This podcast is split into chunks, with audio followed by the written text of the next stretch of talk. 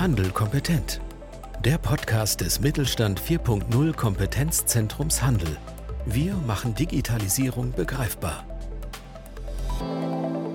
Ja, heute habe ich keinen Interviewgast. Heute müsst ihr euch mit mir begnügen, aber ich berichte mal von einem hochgradig interessanten Projekt, was viele Probleme im stationären, inhabergeführten Einzelhandel gelöst hat. Und zwar geht es um Folgendes.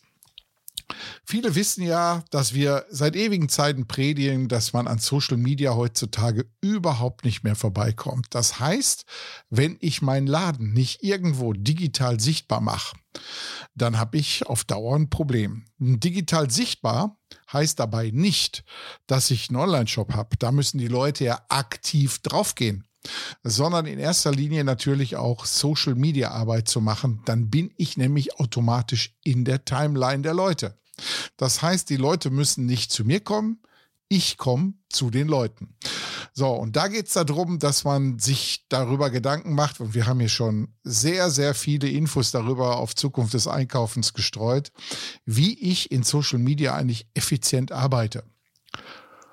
Und da haben wir festgestellt, dass viele Händler enorme Probleme damit haben, jeden Tag oder sagen wir mal, jeden zweiten Tag irgendwelche Inhalte zu produzieren, die aber auch Shopper aktivierend sind.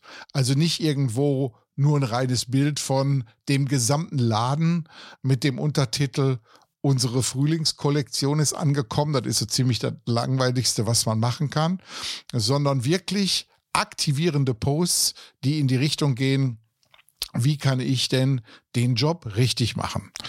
So, und das bedeutet natürlich, dass man auf einmal natürlich einen Aufwand erbringen muss für sein Marketing, für seine Marketingarbeit, aber damit natürlich eine hohe Messbarkeit hat und damit auch eine Effizienzmessung vornehmen kann von dem, was man da tut und automatisch sieht, jetzt kommt es noch besser, dass man weiß, was haben meine Media Spendings denn überhaupt gebracht. Also ich glaube an dieser Stelle nochmal über den Sinn oder Unsinn von Social Media Arbeit zu sprechen, das erübrigt sich hier. Ich gehe einfach mal davon aus, dass jeder weiß, dass das ein Hygienefaktor ist, den man unbedingt machen muss.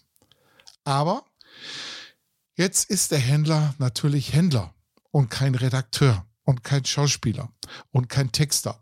Das heißt, da ist eine Aufgabe, die er nicht unbedingt in seinem Blut verinnerlicht hat. Und das ist genau das, was dazu führt, dass viele Händler entweder die Arbeit nicht gut machen oder die Arbeit sogar scheuen und dadurch dann eben überhaupt nicht machen.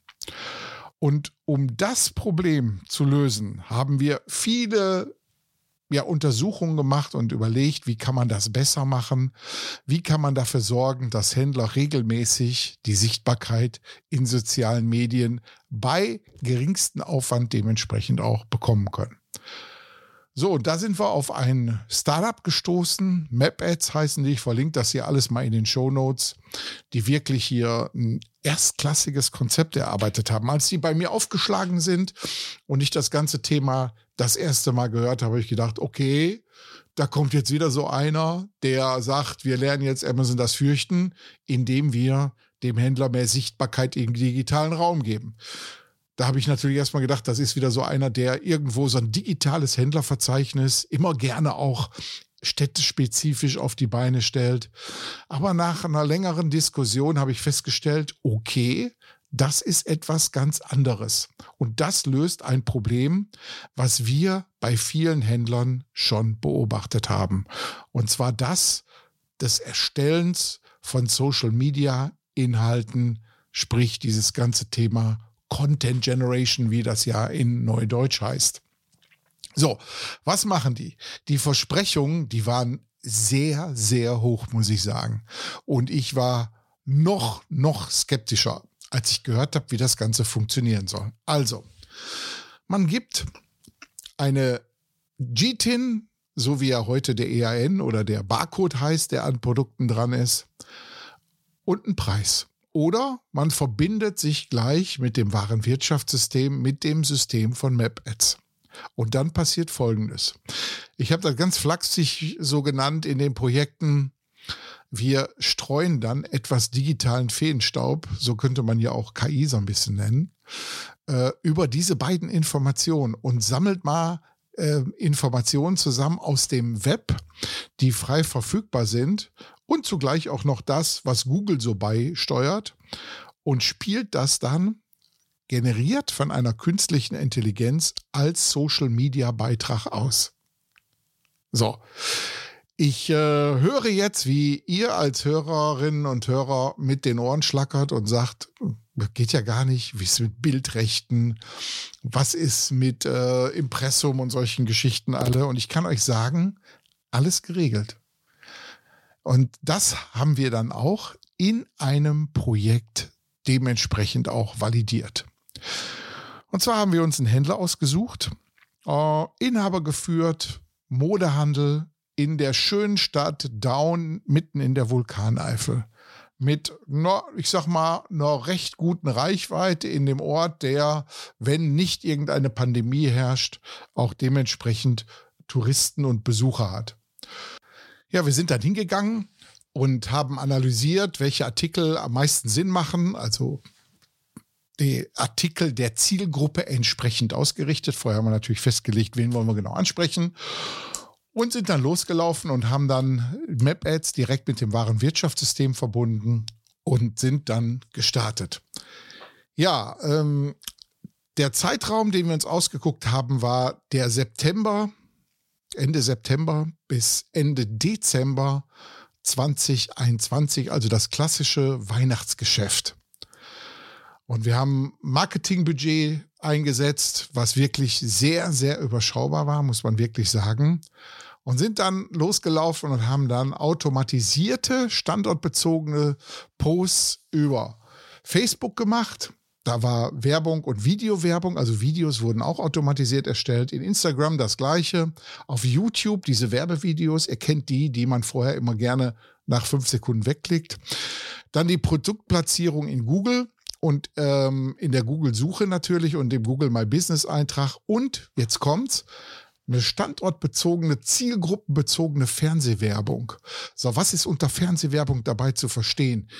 Wenn ihr ein Smart TV habt, dann kennt ihr immer, wenn ihr irgendwo umschaltet, meistens nach den öffentlichen rechtlichen, nicht genau, muss ich einschränken, bei denen nicht, sondern eher bei den ähm, Privatsendern, dann seht ihr immer beim Umschalten so ein Frame, der eine bestimmte Werbung die ersten Sekunden ausspielt, nachdem ihr da umgeschaltet habt. Und genau dort sollte dann das Unternehmen im Umkreis von 20 Kilometer um Down erscheinen.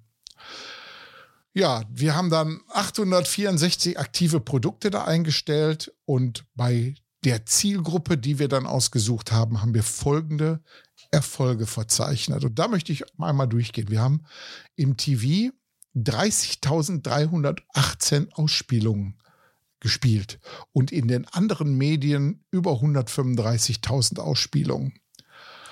Wenn man sich das mal anguckt, beim äh, Fernsehen war ähm, ja RTL und Vox waren ziemlich vorne mit dabei.